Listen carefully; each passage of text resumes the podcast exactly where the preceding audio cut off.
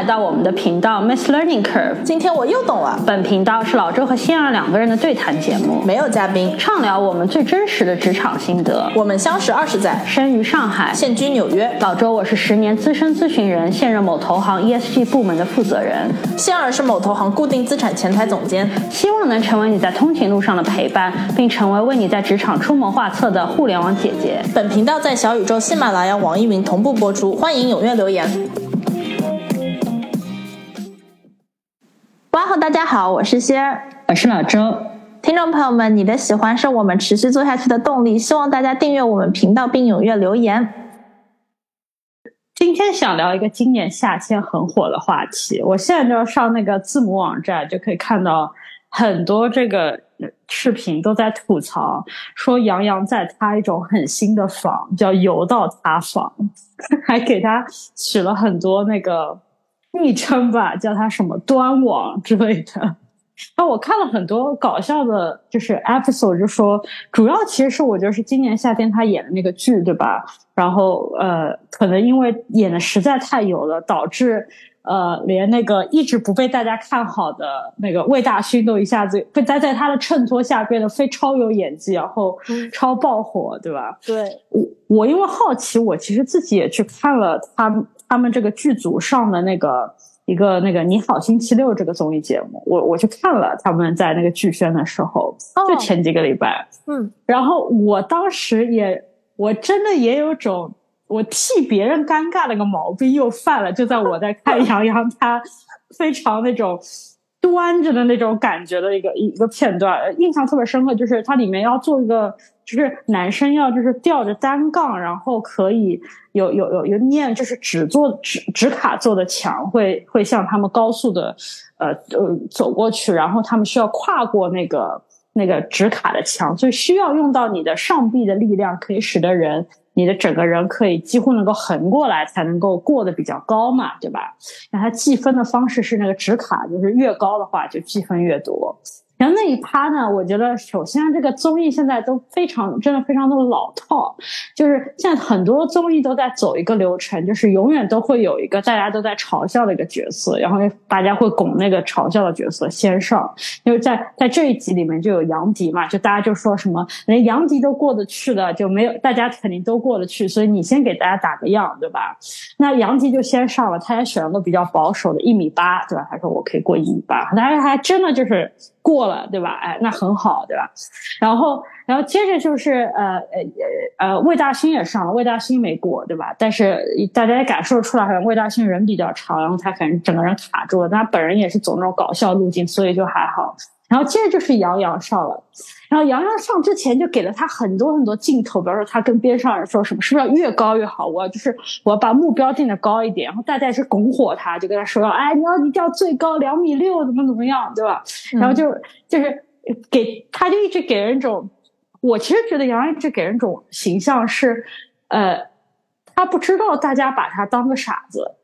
这是我作为一个观众在看他时候感觉。我觉得他是有种就是非常自信的，听了很多别人对他一种夸奖之后，是觉得自己真的好像做得到两米六那种感觉，你知道吗？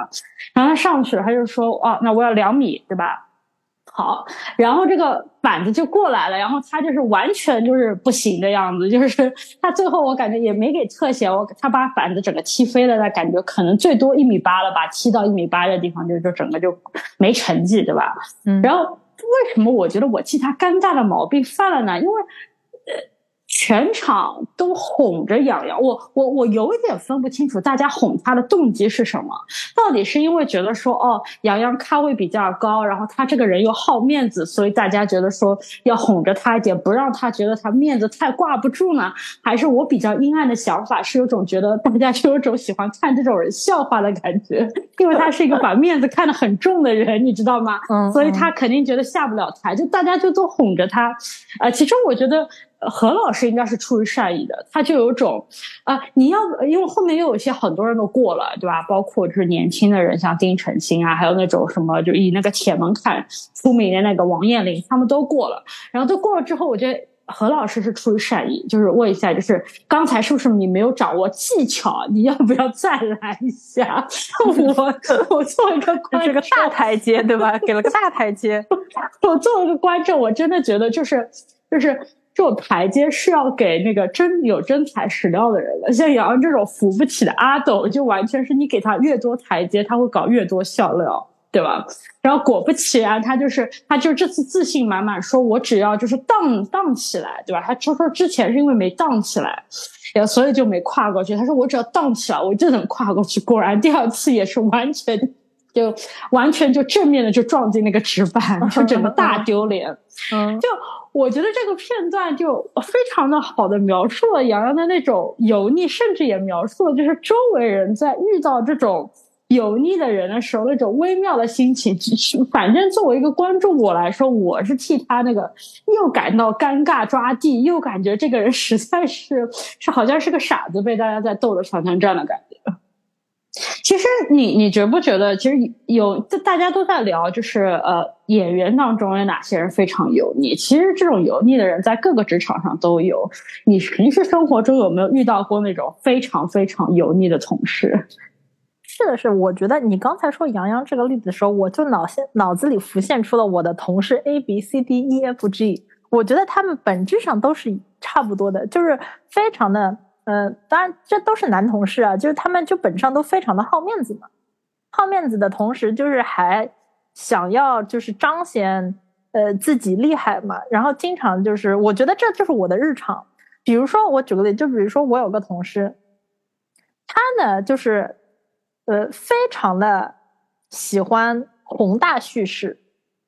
就他用的那些字眼啊，当然可能是我不行，但是我在美国工作嘛，我在我的英语交流跟任何人都没有问题，唯独听不懂他在会议上和客户说的话。就他是我的同事，我们等于说是，呃，我我们的目的是想就我们是一呃要他他是销售嘛，那我们的目的就是要比如说和客户达成一个什么样的嗯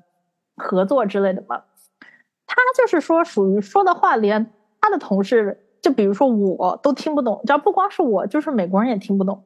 但不是说他的，然后他是是美国人，就不是说是什么英语有问题或者口音问题，完全不是这种，完全就是他用的词太高级了。他就是那个呃，并且我觉得其实这个大家看他的这个心态啊，可能有一些刚刚你说的，在节目里面周围的人就是看杨洋的心态。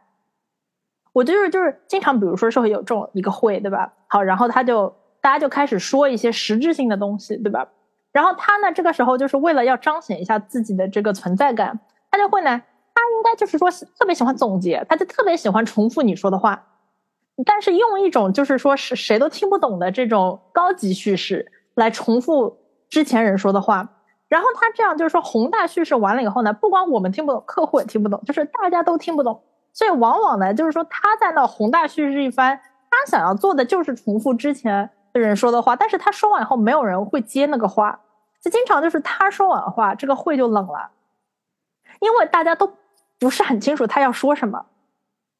就一个是听不太懂，第二个是他没有就是提供新的一个内容嘛，就是他他做的可能就是重复之前说的话，并且用一个大家都听不懂的这种这种大词眼，呃，大的句式、大的词眼说。然后，并且他说的时候，而且这个人就是属于那种，就是说去那个会议永远都是一定要一定会是带着领带的这种，就是说头发梳的很好，带着领带的这种。然后就是就就就这个是让你刚才说杨洋的例子的时候，让我第一个浮现在我我脑海里的就是我的这样的一个同事，你就是我觉得就是说非常的端着，然后就是嗯太想要做到完美和无懈可击。但是实际上没有说真的输出什么有用的东西。那同时，其实我觉得周围的所有人也都是知道，就是都是这么看他的。所以就是说，他真的就是他每次去会议说完那个宏大的话以后，这个这个这个会就会愣愣个十秒钟到二十秒钟，大家也都不想接话。反而是个冷场王，是吧？对的，对的，就是，而且我觉得，就是大家知道这个人是个冷场王，就是每次就是在会议当中看他冷场一下，大家也都调剂一下嘛，对吧？就是有一种 就是看笑话调剂一下，然后这个时候可能大家都故意让这个场继续冷着，对吧？冷个十五秒，然后十五秒其实挺长的，对吧？然后这个时候可能会有个人说啊啊，所以就是基本上无视画风一转，对，画风一转，对对对对对，所以这这个真的就是宏大叙事，宏大叙事王在我心目中就是，嗯，就每次都是穿着最穿的最正经的衣服来会议里宏大叙事，然后每次都是就是说是到他就是你知道这个冷场的 party 要来了，冷场的 party 要来了的这样的一个人。然后那那而且这种例子很多，就我真的是就刚才说的不夸张，真的是脑子里就浮现出跟我工作过的这个呃 A B C D E F G 啊。我还有一个嗯，也是他就是说呢，我我觉得你肯定也碰到过，以及听众朋友肯定也碰到过，就他特别喜欢说买 team，买什么什么组，就就他不是领导，就他不是说是这个组的头，他并不是组长，但他呢就很喜欢说我的组。会要这么这么做，就是他跟比如说跟客户打完电话，他就他跟客户打电话就是说我的组我会要我的组这样这样这样，然后甚至他会说其就比如说其他的他会说嗯我的嗯比如说因为我们在银行嘛，那我们可能就是有比如说中台啊，有什么法务组啊什么，他就喜欢把所有组都说是他我的这个什么，他就会说我会去跟我的中台组说，我的法务组说我的。就是他什么事情都是我的组，这个就是此此路是我开，对吧？对的，就觉得这这都是他的，贴了个标签就都是他的，就是 my，他就什么事情之前都要加上 my 这个词，就是买 team 买啥买啥买啥，然后甚至这个时候我知道他们组的当时他们组的那个组员还跟我抱怨过，还跟我就说私下里抱怨过，就是说嗯。这又不是他的，他不是领，就他不是说这个组的领导，他并不是呃别人的领导，但是他就是特别喜欢说我的组，我的组，这个让大家，嗯，就是有有有他们组的人还跟我说，就是说其实就是听着非常的不舒服，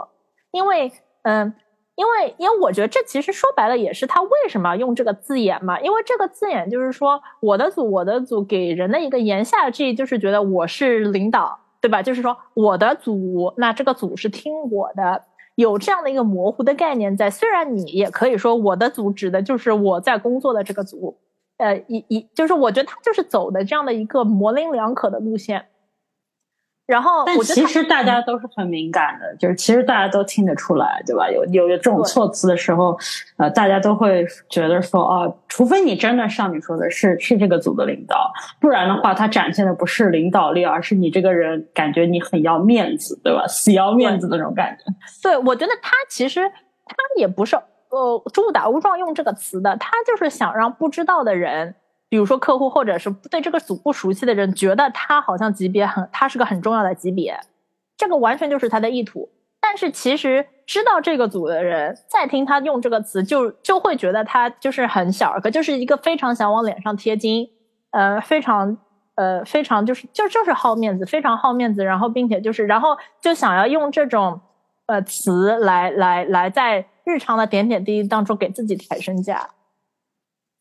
然后跟这个差不多的，那我还有个同事，我跟你说，这个同事呢，就是说呢，他走的呢是另外一个路线，是那种比较时尚型的。就他呢，倒不是那种带领带的路线，但他呢是那种就是说那个呃时尚型，衬衬就是衬衫纽扣都就是说扣的不多的那种。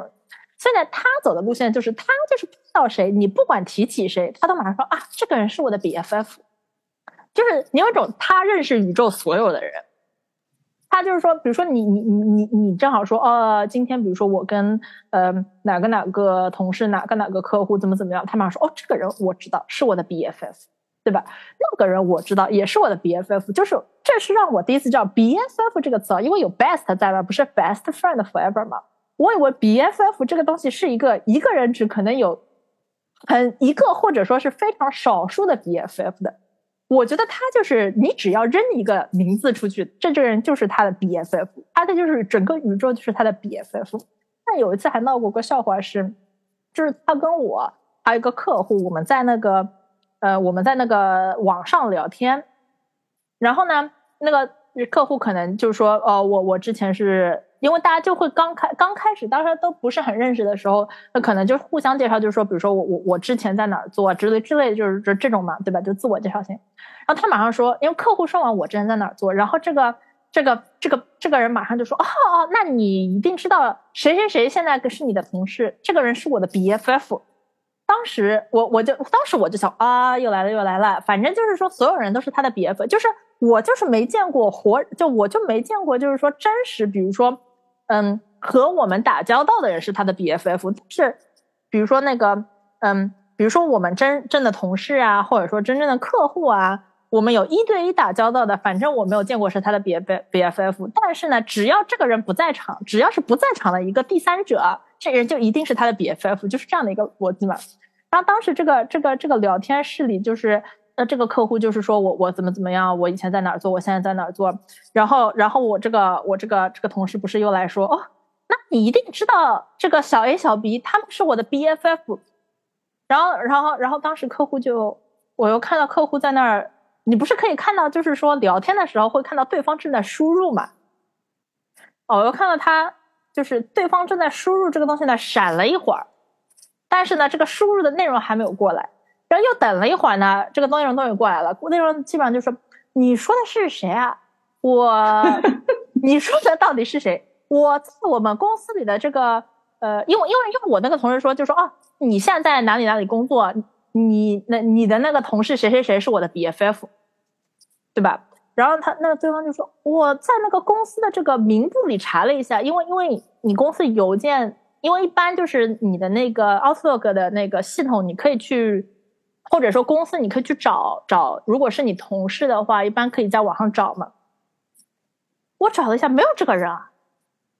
然后呢，而且我刚才还在就是说。嗯，而且因为如果是金融的话，很多人会有那个 Bloomberg，就彭博社的一个这个端口嘛，就是不光是你公司的人，可能就是金融的从从业人员可能就会有。所以呢，我又去 Bloom 就去那个彭博社那个端口 Bloomberg 一下你说的这个名字，这个人完全是在另外一个公司做别的事情，就是我也不认识他，他还在另外公司。就是当时那这个场面就有点尴尬，因为 BFF 就有一种好像你跟这个人很熟嘛。那结果你连人家的工作也搞不清楚，公司也都是错的，就是有一种狗皮膏药一样的，骗他看到一个人就说哦，你就开始认名字。就是我觉得这个人的逻这个人的逻辑呢，就是他想要显示出自己很重要，然后人脉很广，然后认识很多人，所以呢，他就是有种见到谁都说，就扔几个名字出来，就是说 B F F BFF，这些人都是我的 B F F。但偶尔就会碰到这种冷场尴尬的时刻，就是。完全就是这个狗皮膏药贴错了嘛？那他怎么回的呢？那他怎么回的？那怎么处理下不了台啊？就就又是话锋一转呀，就话锋一转开始聊正事了嘛。所以所以就是呃，但但是就就这种，比如说嗯，到就是说对方抓到他是在说说的不对的时候呢，其实就是在旁边看着，作为一个看戏的我来说啊，还是挺爽的。但是日常生活中，哦，是日常生活中。到这些天天就是说买 team 买 team BFF 宏大叙事的人，也不是每一次他们都会栽跟头的嘛。所以就是日常日常这个累积的，就是你觉得身边就是是确实就是说油腻的，呃，包括客户其实也是，就是就是就是其实成年人吧，总的来说就是在工作上碰到的人，其实我觉得油油腻这个词可能是被。今年夏天可能是被这个影视剧这个带火的，但真的就是是一个现实生活中，你你你都不用放大眼睛看，你就正常的打开眼睛看，你就发现，或者说我就发现，就是大家真的是是油油腻的油腻油腻们无处不在。对，哎，但是我还是在今年夏天发现了一件，可能是对我来说比较新的一个角度，关于油腻这件事情，就是我。在我的认知里面，如果你以前会问我说：“哎，什么样的人比较油腻？”我我的第一反应，我都会觉得说：“哎，是那种你知道大腹便便，然后呃，在酒桌上啊那种，就是那种肥头大耳的中年男士。”然后我会浮现出他们的那种这种感觉，是是我以前可能比较深，就是深根在我的认知里面，这样的人是跟油腻可能更挂钩的。但我现在越来越多的发现，包括之前大家不是说另外一个明星张翰很油腻嘛，然后呃又又又说到黄晓明啊，然后现在又又说到杨洋，我发现油腻也有种年轻化的趋势。对，就是我们会觉得说那些哎，因为杨洋多多少少还算是就是现在可能最顶流的那种呃呃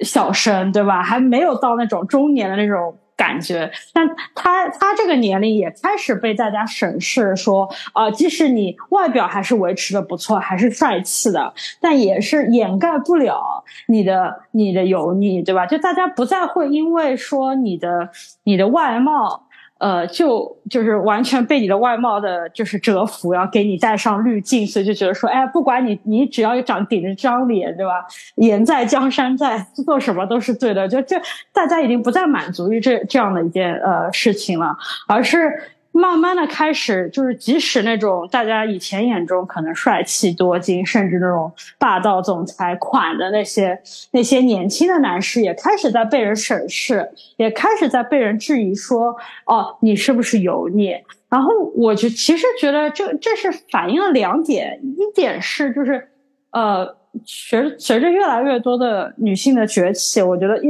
他们就是意识的觉醒吧。我觉得开始他们把自己摆在了一个更更更平等的、跟男生更平等的一个角度，所以他就不再会给很多看起来比较精英的男士带上很多很重的滤镜，对吧？他开始就觉得说，哎。你你是不是你是个真精英，还是你其实是个草包，对吧？你是把自己比方说打扮的很好，但其实内心是个草包，那你就是个油腻男，对吧？就像杨洋这个样子。然后另外一点就是，随着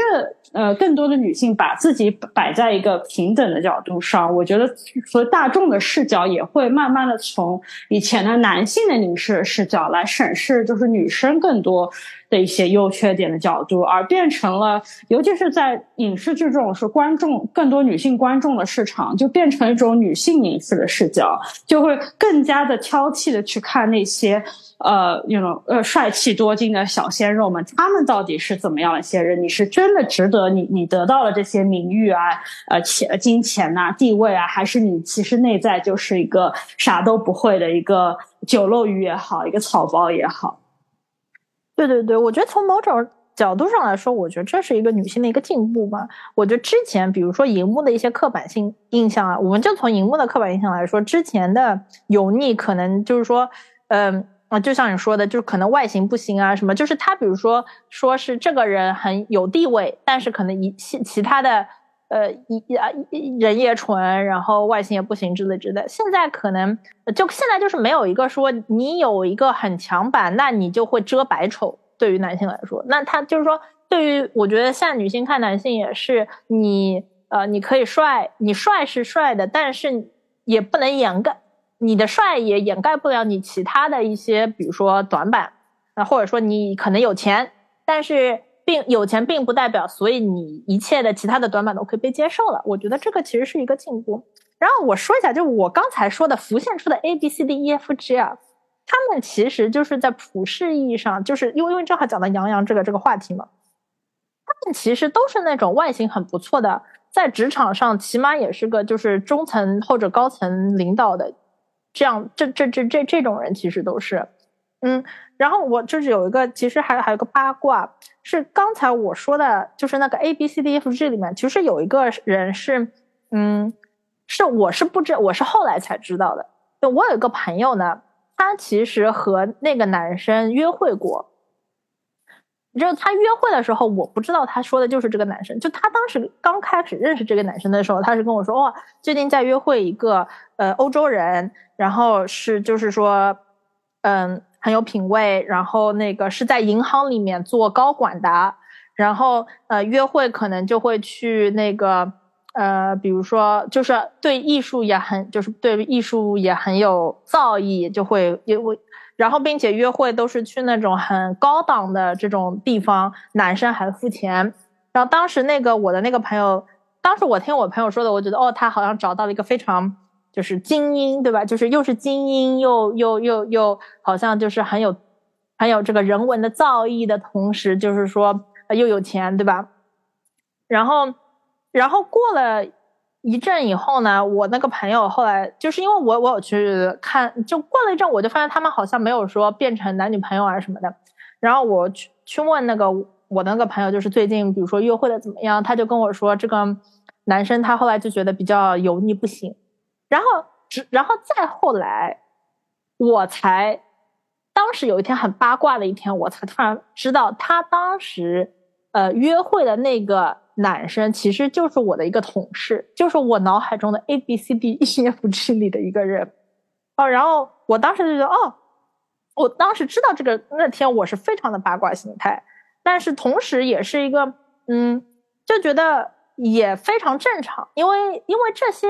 这些男生在你可能对他了解不够深的时候，就是觉得就是把自己。呃，折腾的也是个非常精英型的。然后，当你对他有一些认识的时候，比如说作为一个同事的我，就会觉得哦，你这个人其实是一个比较油腻的人，非常自恋和好面子。然后，那呃，我是一个同事的角度，那我的那个朋友其实也是非常巧合的，完全不是说事先我知道这个人什么的。他，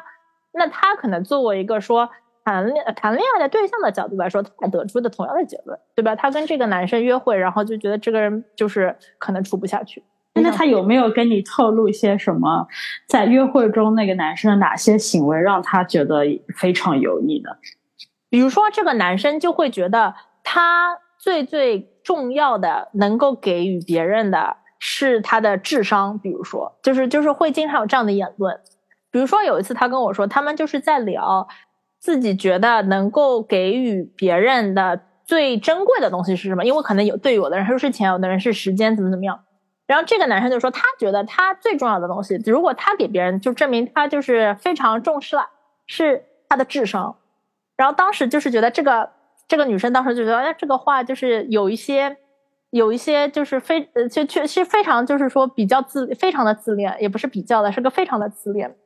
然后。并且就是这个，就是这个女生和这个男生，他们其实工作的等级可能差不多，因为我是知道他们同时的两个嘛。这个男生，比如说那个时候就有一种觉得这个女生可以，因为这个男生是欧洲人嘛，然后这个男生就会直接就是觉得，那这个女生何必就是说，就是可以去，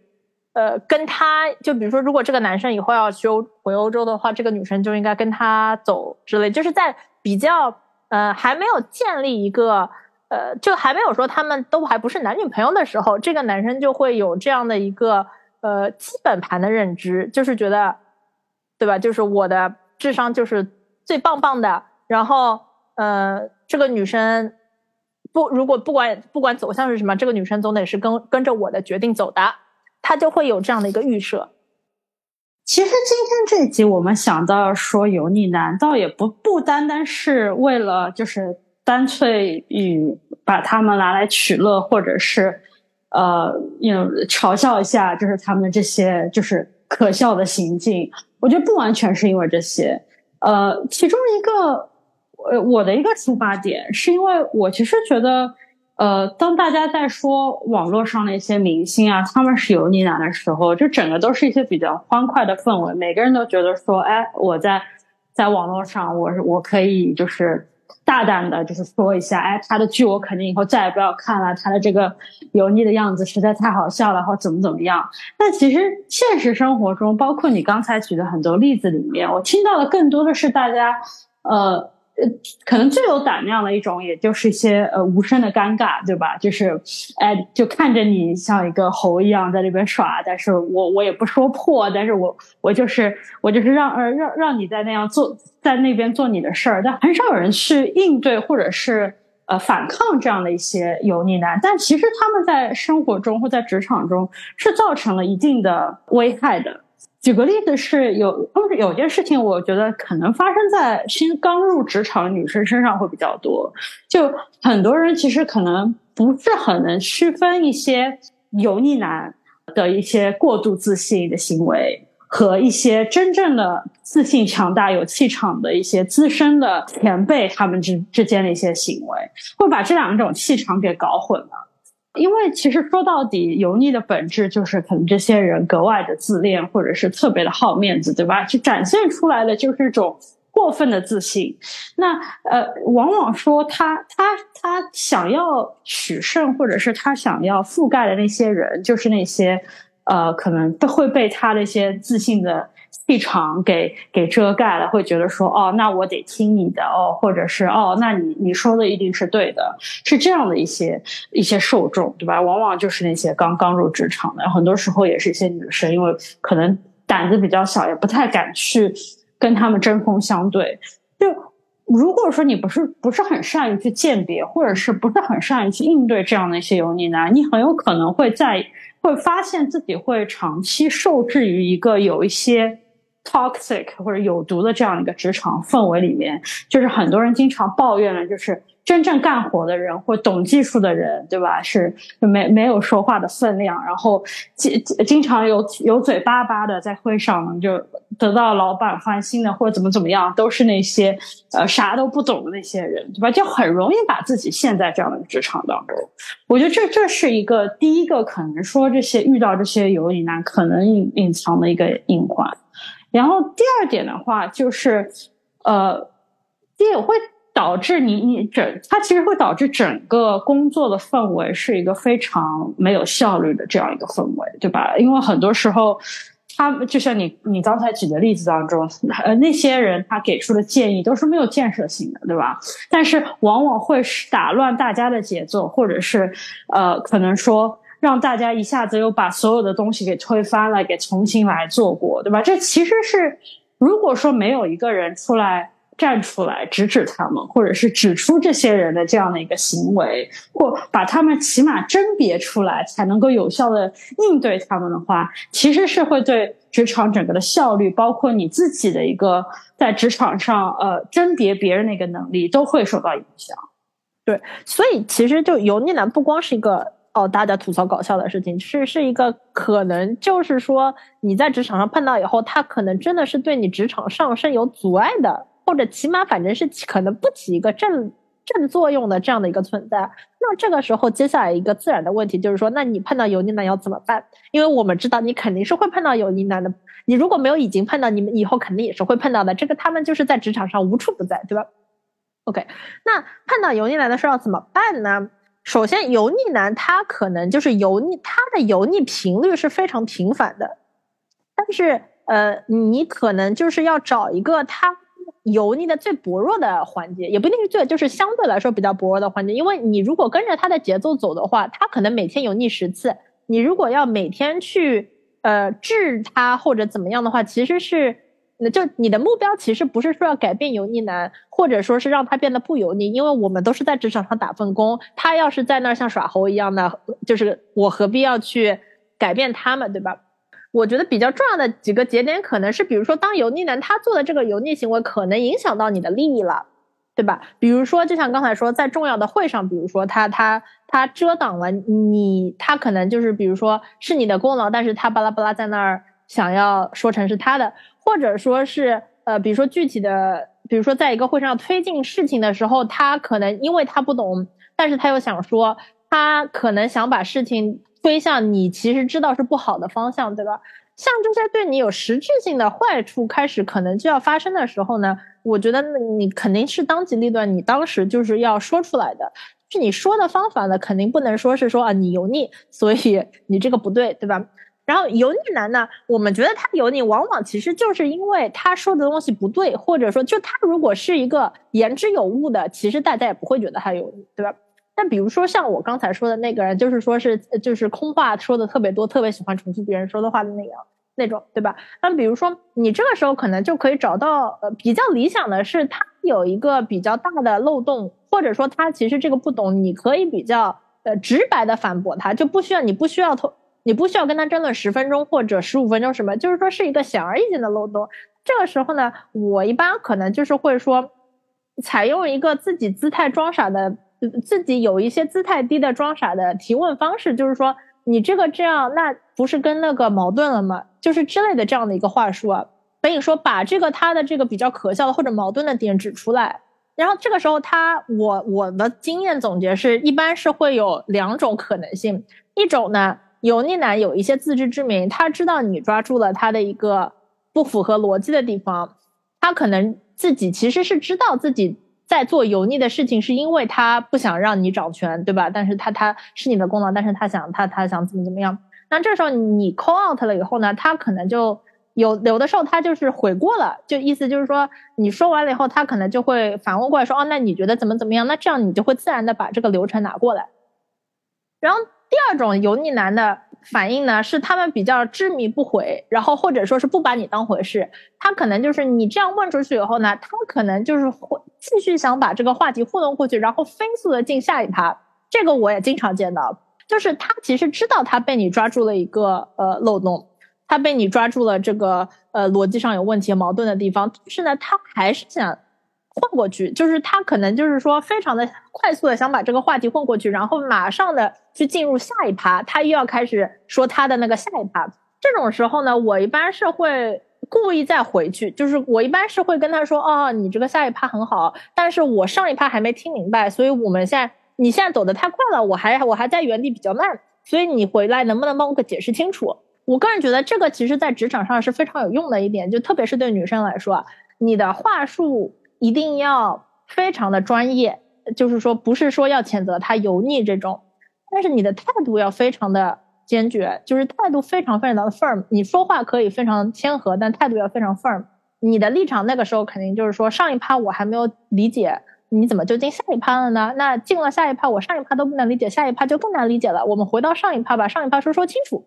这样呢，基本上就是说，因为其实说白了也是一个权力的斗争。也是个权力的游戏。当油腻男油腻男要使出油腻招数的时候，他其实心里就是想的，说是要给自己的职场添添光啊，要要给自己的面子上添添光啊，要为自己的权利加把劲啊。所以当他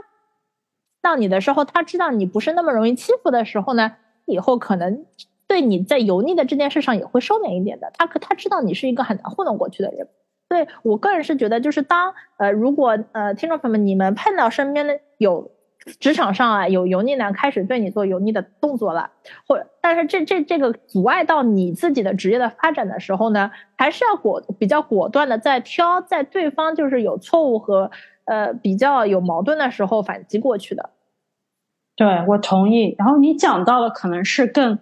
特殊特特定的情景，就是当他们已经这个油腻的行为已经侵犯到你你的一些权利的时候，那是需要。当机立断的反击，然后摆事实、讲道理，非常的专业和自信，是最好的可以反击他们的一种手段。那我觉得平时平日里，就是其实也是你肯定也希望尽量的减少那些油腻男在你面前油腻，或者在你跟你做的事情有关的时候，然后呃，就是用用他那些油腻的行为，可能呃，有影响到你的整个事情事情的进程。我觉得更可能广泛的一个呃应对的方式是，其实你就是把自己平时的一个气场给提起来。其实这些人也都是柿子挑软的捏，对吧？他他比较喜欢呃挑选的对象，就是那些看起来可能气场比较弱的，会捧着他，会会给会让大家觉得说重心捧他这个月亮，然后觉得他好像是大家的瞩目的焦点，这样的一个这样的一个。呃，听众的群体是他最喜欢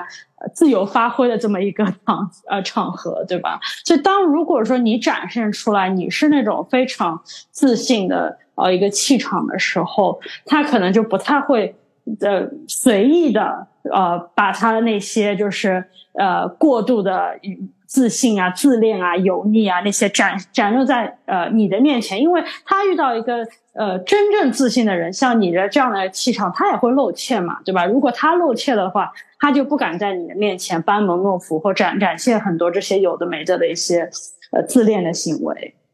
那今天这集呢，我们主要就是想谈一谈身边职场上碰到的这些油腻男以及的应对方法。呃，相信听众朋友们，你们肯定身边也经常碰到这样的例子，欢迎给我们分享。我们也想知道你们，比如说碰 身边的油腻男是什么样的类型，以及你们遇见他们的时候，你们是怎么应对的呢？欢迎给我们留言，下期再见。